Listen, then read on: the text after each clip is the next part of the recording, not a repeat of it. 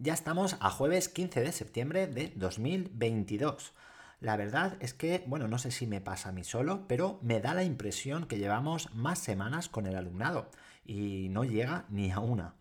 No lo digo en plan negativo, como si estuviera cansado, ni mucho menos. Al contrario, tengo muchas ganas de ir al cole cada día, hacer mi trabajo lo mejor que pueda y enseñarme tanto de mi alumnado, profesorado, familias y bueno, comunidad educativa en general.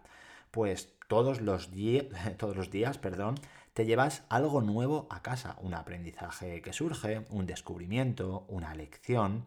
Todo esto aparece tanto en situaciones positivas, agradables, digamos que simpáticas, como en otras más problemáticas e incluso conflictivas. Bueno, la verdad es que no sé por qué estoy diciendo todo esto. Vamos a empezar con este episodio, el número 74. Vamos allá. ¿Tú también quieres un cambio educativo? Responderemos aquí preguntas como ¿por qué sigue igual la educación? ¿Qué puedo hacer yo para aportar mi granito de arena? ¿Cómo lo hago? ¿Con quién cuento para ello?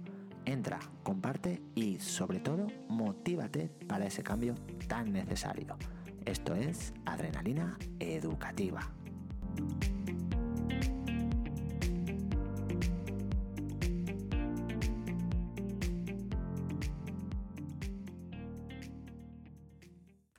Hoy he tenido únicamente dos sesiones con mi tutoría de sexto. Dos sesiones muy cortas ahora en septiembre y junio, de tan solo 40 minutos, aunque después de octubre a mayo solo se alargan 5 minutos más, es decir, sesiones de 45 minutos. La verdad es que no te da tiempo a mucho, esto es así. Eh, esto de que te limiten tanto, de que haya tanta separación, yo creo que es un poco estresante pese a que es lo que todos y todas conocemos, pese a que lo hayamos interiorizado de tal manera que parece que sea lo único válido y lo mejor del mundo. Tampoco creo que sea muy real la, la, separación de áreas, pues como ya os he dicho en varias ocasiones, la vida es un conjunto de todas ellas. Por ejemplo, cuando vamos a correr, bueno, pongo este ejemplo porque yo hago deporte, me gusta, ya lo sabéis, pues bueno, cuando vamos a correr, no solo se trabaja el área de educación física, sino también matemáticas, es decir, kilómetros, tiempo, metros ascendidos, velocidad, ritmo. Trabajamos también conocimiento del medio o naturales y sociales que, bueno, no, no, se aclaran, solo hacen que separar, juntar y vuelven a separar, que si ahora conocimiento del medio, que si ahora se dice naturales y sociales, que si ahora, bueno, el caso es que me entendéis. Bueno, Aquí se trabaja eh, el tipo de paisaje por donde corremos, por ejemplo, el urbano, el de montaña, la playa, también las plantas, el clima, reciclaje, cuidado con el medio ambiente, etcétera, etcétera, etcétera. En fin, que la vida es un conjunto de todo y la LONLOE está intentando plasmarlo en la educación, aunque muy poco a poco y de manera muy general. Pero bueno, menos da una piedra. Vamos, vamos bien. El caso es que dos sesiones, he tenido esas dos sesiones en mi tutoría, donde hemos trabajado el Hospital de las Palabras que os comenté ayer. Hemos completado nuestro primer hospital individual. Les he dado la plantilla a cada uno y a cada una y he dibujado yo una en la pizarra para explicar cómo se realizaba. La verdad es que muy bien han trabajado, parece que lo han entendido pero el tiempo se ha pasado volando. La segunda sesión ha sido más oral, eh, relacionada con las, tareas, perdón, con las tareas que se adjudicarán a cada grupo. Les he explicado las seis tareas, una por cada equipo, que tendrán que realizar todos los días para que la clase siga un orden, esté limpia, para que trabajen en equipo y tengan una responsabilidad. De esto también se aprende, y no únicamente de rellenar libretas y libros sin parar. No por muchas libretas acabadas, no por muchos ejercicios repetitivos y no por muchos deberes se enseñan más, aprenden más.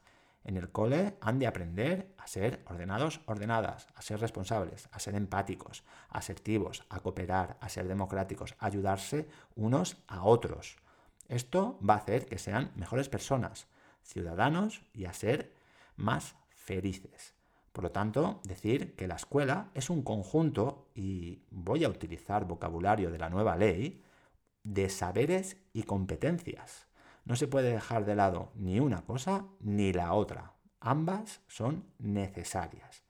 Este entendimiento con los aspectos generales de la LOMLOE es el primer chute de adrenalina educativa.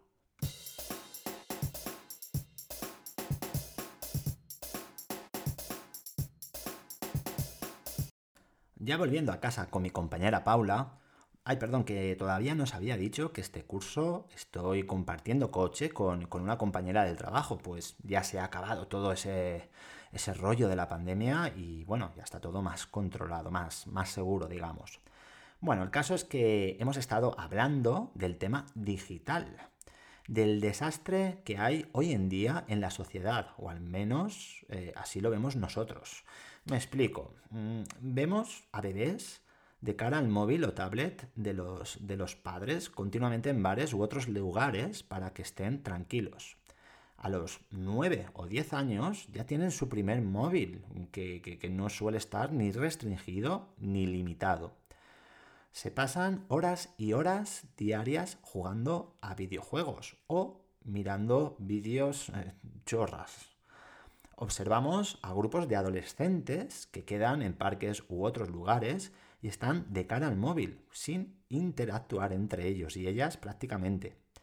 Está claro que estamos en la era digital, que ha venido y, y avanza a pasos agigantados, y que nuestro alumnado y nuestros hijos e hijas han nacido ya en ella. Pero pienso, y muchos pensamos, que se nos está yendo de las manos. La verdad es que necesitamos una buena educación digital, tanto en casa como en los centros escolares. Hay que enseñar los beneficios de lo digital a nuestro alumnado y también lo perjudicial que puede llegar a ser. Por ello, hay una competencia de las ocho que establece la LONLOE, que es la digital. Muy, muy importante. Pero, espabila, consejería, que en mi centro todavía tenemos la instalación para el wifi, pero no han venido a ponerlo en marcha. Pero espabila, consejería, que en el aula de informática no disponemos de suficientes ordenadores para acoger a una clase entera. Pero espabila, consejería, que hay que cambiar los ordenadores del profesorado porque incluso hay algunos que tardan hasta una hora en ponerse en funcionamiento. Por cierto, hablando de otro tema, ya os dije que no teníamos las tutorías completas, faltaba la de cuarto. Pues a día de hoy todavía ni la han sacado para las adjudicaciones. Por lo tanto, espabila consejería, que tienes a los centros abandonados y parece que te dé igual. Uf, qué bien que me he quedado, qué descarga, qué relax.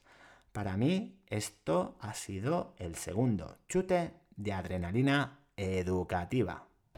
Y por hoy nada más. Mañana viernes os cuento el último día de la primera semana con el alumnado. Seguro que habrán novedades, curiosidades y anécdotas. No te lo puedes perder. Y como siempre os pido, compartid, compartid y compartid este podcast. Muchas gracias. Un abrazo.